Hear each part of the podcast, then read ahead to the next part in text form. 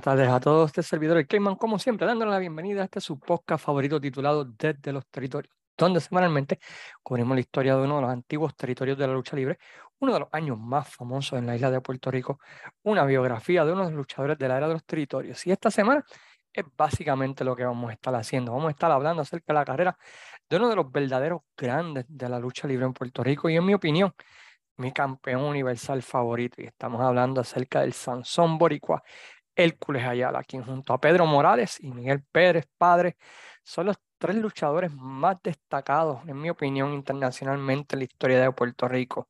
Pueden añadir a Víctor Rivera ahí si quieren, otros, pero para mí, eh, Hércules Ayala, Pedro Morales y Miguel Pérez Padre son los tres máximos exponentes de la lucha libre local a través de todos los Estados Unidos. Pero antes de comenzar, queremos como siempre agradecer a las siguientes páginas por compartir y darle share podcast, entre ellos. La empresa número uno de Florida, Pride of Wrestling, la página de Frank Pérez, Fiebre Wrestling. También quiero recomendar a Forjados en Deportes del gran amigo Juan González, Pico Reviews, Impacto Estelar, la página Fanáticos de la Lucha Libre O School, Pro Wrestling Puerto Rico Forum, República Wrestling. Y sobre todo a cada uno de todos ustedes por sacar de su tiempo y escuchar el podcast. Quiero agradecer a Greg Oliver y la página Slam Wrestling basada en Canadá por su ayuda en este podcast, ya que me facilitó información de varias entrevistas que se hizo a través de los años con Hércules Ayala en ese periódico canadiense para traerle la mejor información posible acerca de la biografía o la historia general del gran Hércules Ayala. Rubén Cruz, a quien conocemos como Hércules Ayala, ese era el apellido de su mamá. Y aunque en otros varios territorios luchó como Crutchell Ayala, Rubén Ayala, Wow Bull Ayala o Hércules Cortés, básicamente todo el mundo lo conoce como el gran Hércules Ayala. Nació un 14 de julio del año 50 en la ciudad del Chicharrón, Bayamón, Puerto Rico, donde creció siendo fan de la lucha, en especial de Huracán Castillo Padre. Cuando era un adolescente, se muda a la ciudad de Boston, Massachusetts, donde Mientras entrenaba en un gym, se encuentra con el amigo favorito de Sabio Vega, y estamos hablando de Angelo Saboldi, que en ese tiempo trabajaba para la World Wide Wrestling Federation. Por los próximos meses es entrenado por Saboldi y luchando en varias carteleras del área de New England para empresas independientes, finalmente haciendo su debut en la World Wrestling Federation el 26 de junio del año 1974 en el famoso Boston Garden, luchando un empate frente a Pete Doherty bajo el nombre de Rubén Ayala. Y continúa, como era costumbre en ese tiempo, los territorios por los próximos meses, luchando en los openers y segunda lucha de la cartelera. Como era costumbre de luchadores que tenían potencial y viendo a Hércules Ayala con su tamaño, su fortaleza, fue enviado a que recibiera entrenamiento en otros territorios con la mentalidad de que algún día regresaría a su territorio inicial. Su primera parada fue su isla natal, Puerto Rico. Durante ese tiempo, la World Wrestling Federation y Puerto Rico, debido a Gorilla Monsoon, tenían un intercambio de estímulos, intercambio de estímulos, intercambio de talento, ya rayos, ¿qué estoy pensando? Anyway, un intercambio de, de, talento que vio a Bruno Sammartino, que vio a muchos luchadores de la WWF llegar a Puerto Rico durante esa época y eso fue así el caso del gran Hércules Ayala que debuta bajo el nombre de Hércules Ayala aquí en Puerto Rico. Anteriormente, pues simplemente pues era Rubén Ayala. Eh, gana su primer título, el Campeonato de Puerto Rico, de acuerdo a la página Cage Match, derrotando a dos spoilers el 21 de febrero del año 76 en la ciudad de Bayamón. Título que ostenta por cerca de tres meses hasta que lo pierde frente a Thor Kamata. Luego de esto va en su primer Tour de Japón para la empresa International Wrestling Enterprise, debutando en Japón para el Tour Big Golden Series de septiembre del año 1976, lo cual es en realidad tremenda hazaña para alguien que apenas llevaba dos años en el negocio y ya está en Japón. Ahí luchó en sencillos y también en parejas junto con Kyo Hayes, luchando en todas las luchas de ese tour que duró aproximadamente como un mes regresa a Puerto Rico luego de ese tour en International Wrestling Enterprise y regresa a tener un feudo con su ídolo, Huracán Castillo Padre, lo cual eh, debió haberle volado la cabeza. Y no tan solo eso, pero Huracán Castillo Padre le hizo el favor dos veces poniéndolo over dejando que Ayala le ganara el título de Puerto Rico y luego el título del Caribe en esa corrida. Eso tuvo que haber sido algo increíble para, para Hércules Ayala y demuestra también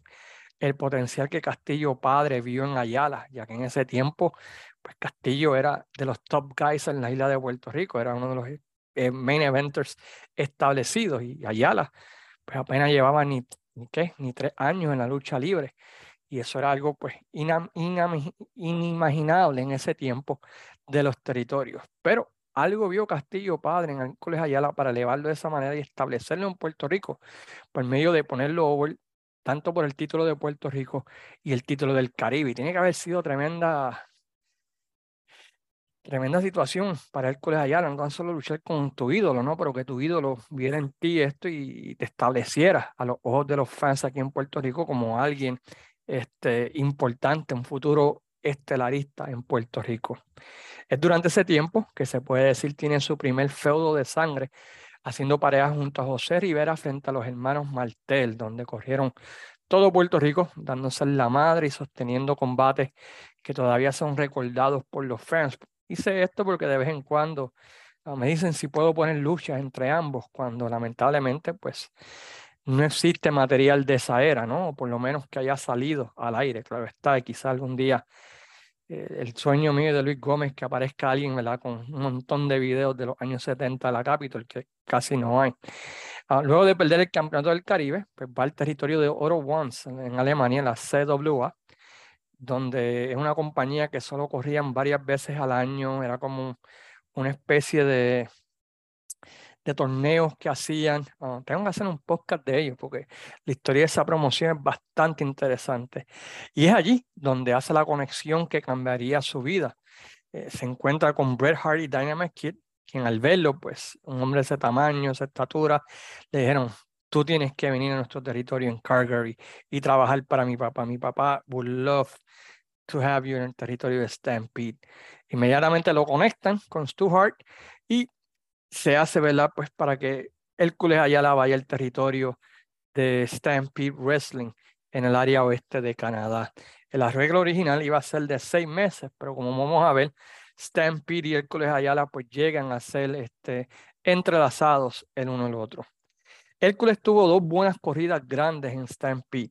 La primera del 78 lo vio establecerse como un estelarista en el territorio y con la llegada de Dynamite, Hércules, David Schultz y la subida de los jóvenes Hart en el territorio entró lo que se conoce, perdón, como la edad dorada del territorio, estableciendo récord de asistencia, de ratings y de todo lo posible eh, durante esa época del 78 al 83, que fue el peak del territorio de, de, Stampede, con luchas diferentes con Dynamite Kid y Bret Hart en, en, por el título Midway, y el Colegio Ayala, David Schultz, Jake Roberts y así por el estilo, en, y Junkyard Dog en los eventos estelares como heavyweights. Hizo su debut en Stampede el 24 de enero del año 79, de inmediato en el evento estelar con el gimmick de que era el hombre the strongest man in the world, el hombre más fuerte del mundo, luchando en un six-man en contra de Gio Hayes y los hermanos Hart. En esa corrida inicial, pues tuvo un increíble feudo por el campeonato de Norteamérica del territorio frente al, que llegamos a conocer después como Jake the Snake Roberts, que existen par de luchas en YouTube, aunque la gran mayoría de esa corrida de 78 y 79 pues eh, está guardada en el baúl de la WWF en algún lugar de Stanford, Connecticut, lamentablemente, como casi todo lo que hay de, este, de Stampede Wrestling de esa era. Fue aquí, durante ese primer tour, que conoció a su señora esposa, Susan Cruz, en la ciudad de Edmonton, Canadá, en un, según cuenta la entrevista que le hicieron en la en Newspaper Slam Wrestling. Eh, se encontraban con unos amigos en el bar y el colegio Ayala se le, se le acerca y le dice, hey, podemos hablar. Y empiezan a hablar y el resto, como dicen, eh, es historia. Es un matrimonio que duró hasta su muerte. Le dio dos hijas, aunque ya el colegio Ayala creo que había tenido un hijo de un matrimonio anterior.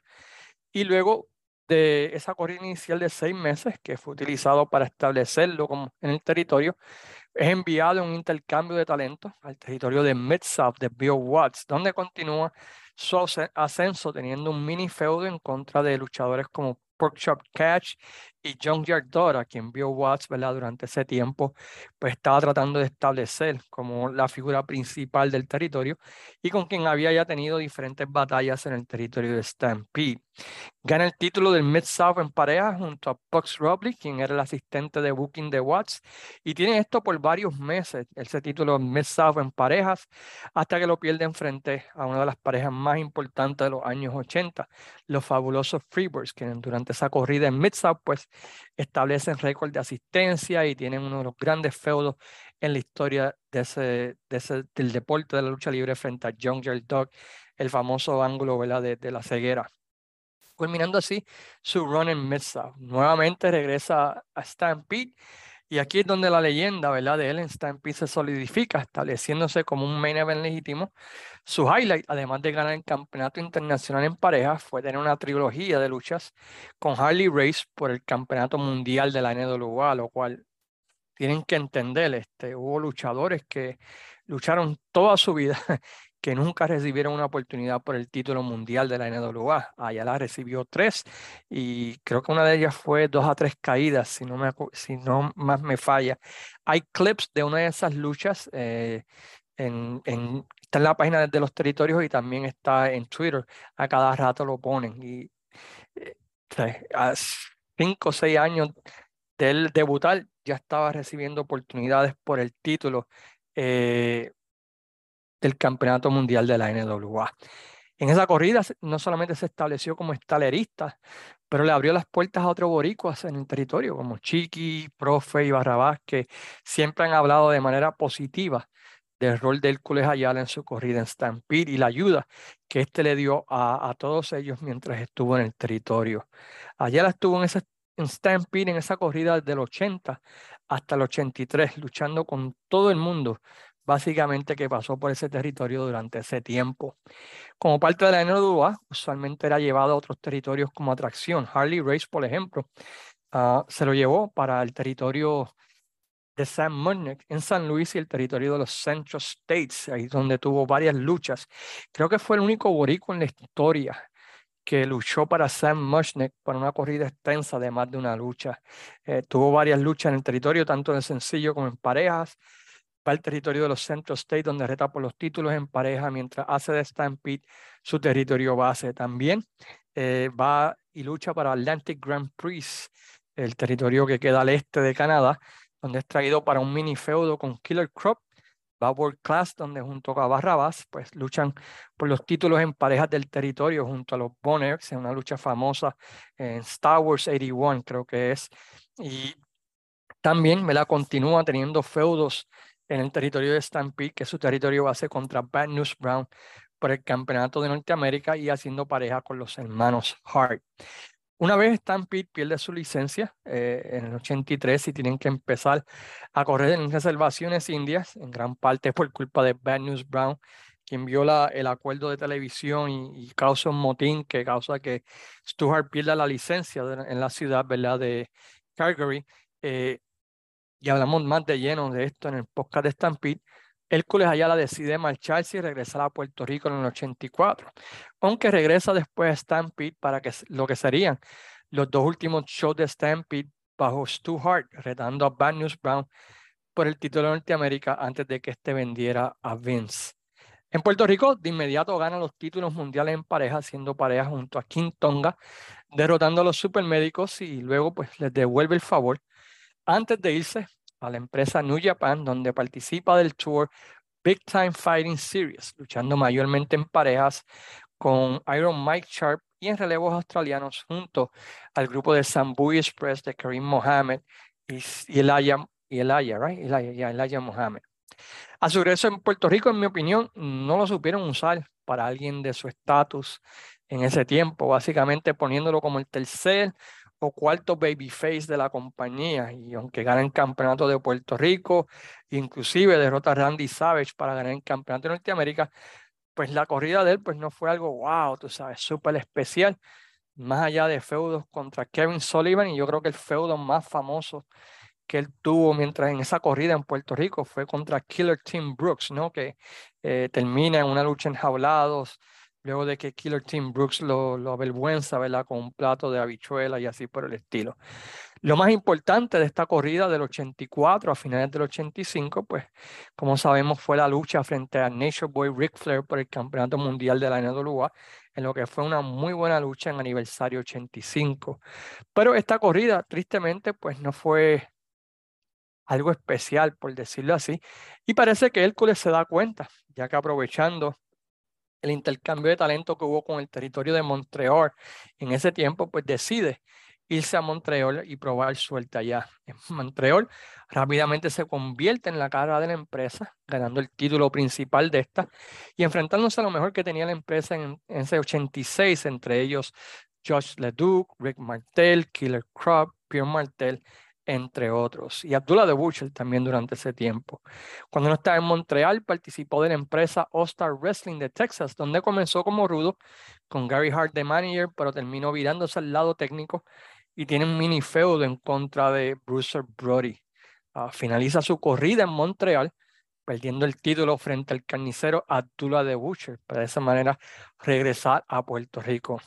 En su entrevista con Slam Wrestling, él menciona que la idea de virarlo a Rudo, pues fue una idea de él, que le indicó a Colón que él quería virarse a Rudo ya que podría ser más efectivo de ese lado y que podría pues ayudar más a la empresa de Rudo que de técnico.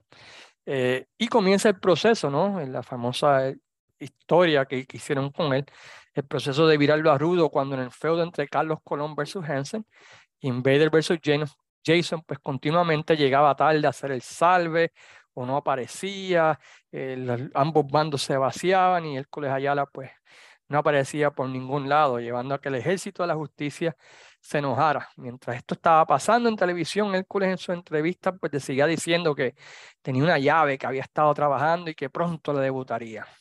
Ah, debido a sus tardanzas,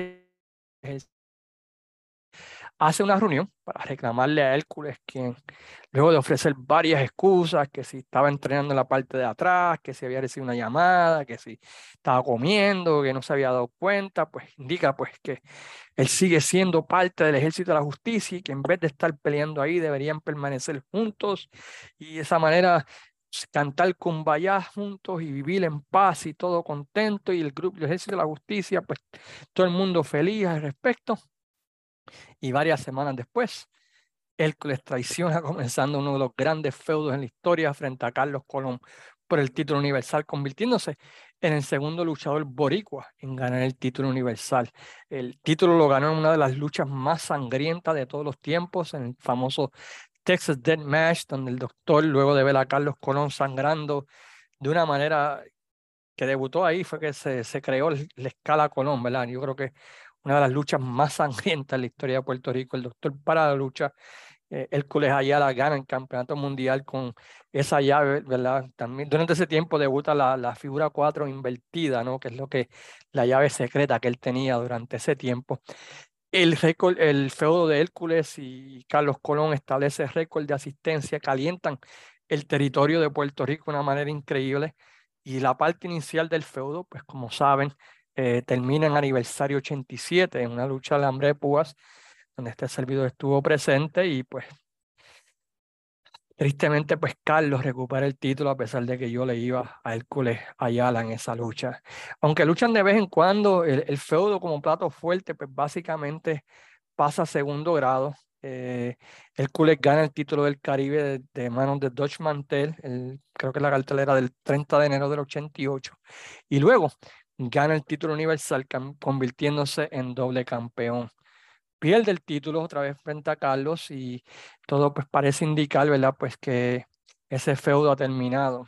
Luego, en el mes de julio, Hércules Ayala eh, gana otra vez el campeonato universal luego de perder el campeonato del Caribe frente a TNT.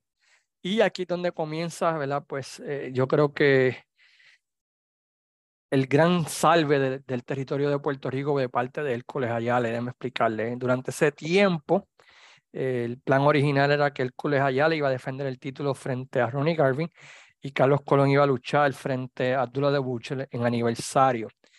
Lamentablemente, pues suceden los sucesos, ¿verdad? Del 16 de julio del 88, donde Bruce Brody pues, es asesinado en el Camerino.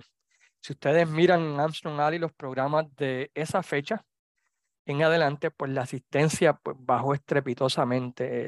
El, programa se veía muerto, la fanaticada estaba muerta y Hércules Ayala, por su gran trabajo que hizo como rudo durante ese tiempo, salva la lucha libre en Puerto Rico. Este, él hacen la premiación ¿no? en, el teatro donde Hércules Ayala pues ataca a Carlos Colón y a su esposa, calentando el territorio nuevamente, eh, empieza a hacer cosas aún más rudas, es más bastardo, más tramposo, le eh, duerme a Carlos Colón, ¿verdad? Con un éter.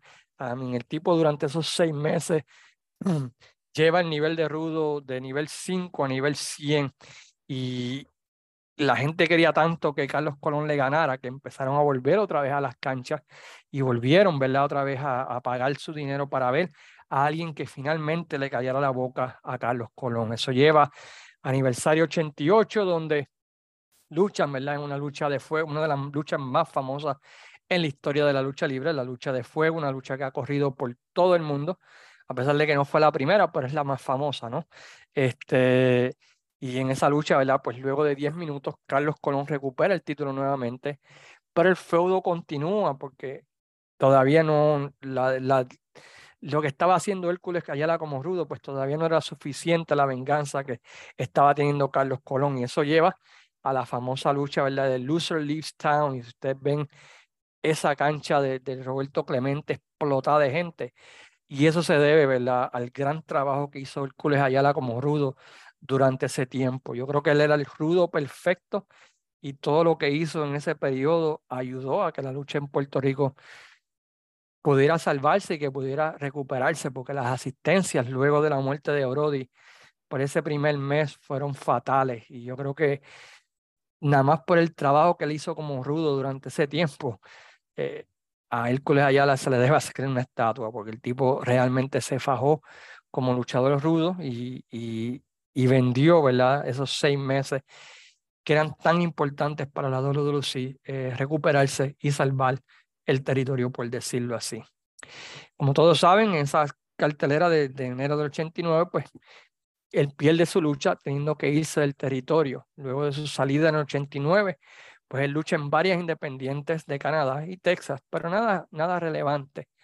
Hasta que regresa en el 91 a Puerto Rico como booker de la empresa competidora de la WC, la American Wrestling Federation, donde ellos le ofrecen grandes cantidades de dinero y le ofrecen nuevas oportunidades a mucho del talento que estaba en WLC y literalmente hasta el consejo eh, se va de la federación dejando ¿verdad? pues básicamente al Invader y Carlos Colón y uno que otro persona leal como el profe. Y todo el mundo brincó a la American Wrestling Federation donde él ganó el campeonato mundial de la empresa y tiene feudo en contra de Chiquistar, Crash the Eliminator, Huracán Castillo, entre otros dándole una fuerte pelea, inclusive, pues tomando la delantera, poniendo en aprieto a la World Wrestling Council. Pero, como todos saben, en el 92 el Invader se vira rudo y tiene un increíble feudo con Carlos Colón. Y luego de esto, pues la señora Gloria Uribe fallece y lamentablemente, pues la empresa no se puede recuperar y tienen que cerrar. Eh, mostrando que negocios son negocios y si se puede hacer dinero, se pueden poner diferencias personales a un lado regresa a la World Wrestling Council en el año 1993 para competir en el torneo por el Campeonato Universal que había quedado vacante, enfrentándose a Greg the Hammer Valentine. Por los próximos siete años permanece en una especie de semi-retiro, haciendo luchas aquí y allá en Canadá, y no es hasta el 2000 que regresa la compañía que lo puso en el mapa Stampede, en una nueva versión de la compañía donde compite con ellos y en el 2001 formó una empresa de lucha junto a Kirk Sarachian y Dawn Ferguson llamada Prairie Wrestling Association en la ciudad de Alberta, Alberta Calgary, Canadá, donde permanece como dueño hasta el 2004.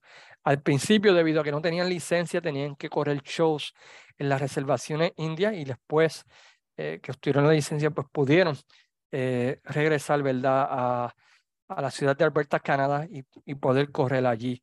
Eh, luego del 2003, pues la empresa corría irregularmente y durante ese tiempo, del 2000 al 2003, regresa a Puerto Rico, donde tiene un buen feudito en contra de Rey González por el título de Puerto Rico.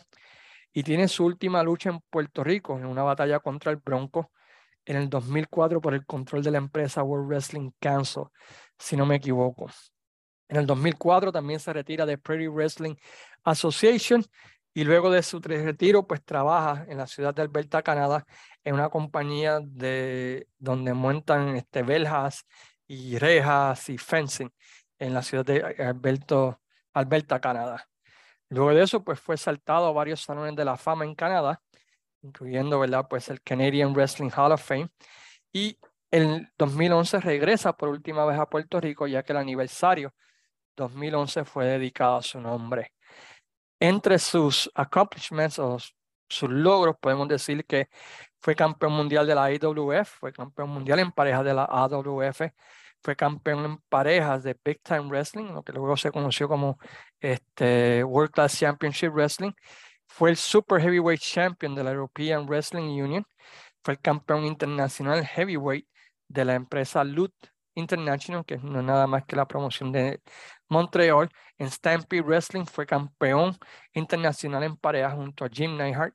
Y en Puerto Rico, ¿verdad? Pues como saben, pues fue campeón del Caribe en tres ocasiones, campeón de Norteamérica en una ocasión, campeón de Norteamérica en pareja junto a Víctor Jovic en una ocasión, campeón de Puerto Rico en cinco ocasiones, inclusive fue el campeón mundial junior completo en tres ocasiones, campeón mundial en pareja junto a Quintonga y campeón universal en tres ocasiones. En el 2012 fue saltado al Canadian Wrestling Hall of Fame y en el 2008 fue saltado al Salón de la Fama de la Prairie Wrestling Association en la ciudad de Alberta, Canadá.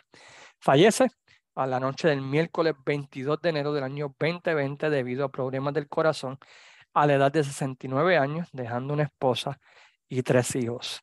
Uh, Hércules Ayala, el Sansón Borigua, realmente pues para mí fue el mejor campeón universal, me, me encantó su corrida como campeón contra De Carlos, sus promos como rudo, ah, su feudo contra TNT fue un feudo excelente, su feudo contra Castillo en la AW fue bastante bueno y, y tenía el porte, tenía, siempre me acuerdo de, de una promo que él hizo antes de una lucha en Caguas que iba a tener contra Carlos Colón, donde él renuncia a la ciudadanía de Puerto Rico y sí sé que es eh, ciudadano canadiense y me acuerdo mi abuelo tan enojado, ¿verdad? De que el tipo negara a su patria y ese día pues fuimos y no íbamos a ir a la cartelera, pero mi abuelo se bañó rápido y nos fuimos a ver la cartelera eh, y, y el trabajo que hizo, especialmente en el 88, después de la muerte de Brody, yo creo que es un highlight de cualquier luchador. Esos seis meses, el tipo era home tras homer, tras home eh, para, para ayudar y salvar la World Wrestling Council porque estaban peligrando y su feudo con Carlos Colón en ese periodo, ¿verdad? De agosto a enero del 80, agosto del 88 a enero del 89, pues es el estándar que salvó a la Capitol para mí de, de, todos los problemas que estaban teniendo. Hay mucho de Hércules Ayala en YouTube. Armstrong Ali tiene casi todos los programas de su corrida como campeón universal, así que chequeenlo, altamente recomendado. Eh, hay mucho de él de Montreal. De Stampede, lamentablemente, pues no hay mucho. Este, de la CWA de Europa tampoco. Pero eh, sí hay bastante de Montreal y hay bastante de Puerto Rico. Así que si nunca vieron a Hércules Ayala en su prime, ¿qué están esperando? Realmente uno de los mejores luchadores de todos los tiempos de Puerto Rico un tipo que realmente. Pues lo hizo de ambos lados. Tanto de técnico como de rudo. Lo, fue un draw aquí en Puerto Rico, como también fue un draw internacionalmente. Así que chequense en la historia del colegial. Esperamos que haya sido de su agrado y disfrute esta pequeña mirada a la historia general del colegial. Y la semana que viene, pues vendremos con un nuevo episodio desde de los territorios. Todavía no estoy seguro de qué día los voy a hablar, pero espero ¿verdad? que Disfruten si les gustó, compártanlo, visiten nuestra página en YouTube desde los territorios, eh, visiten también ¿verdad? Pues nuestra página en Facebook desde los territorios, visiten Wrestling Dome, si me quieren hablar, ver hablar acerca de la lucha libre moderna. Y también pues visiten a nuestras páginas hermanas, ¿verdad? Que siempre nos han apoyado desde el primer día. Mientras tanto, se despide como siempre su gran amigo el Cayman diciéndole sayonara, amigos.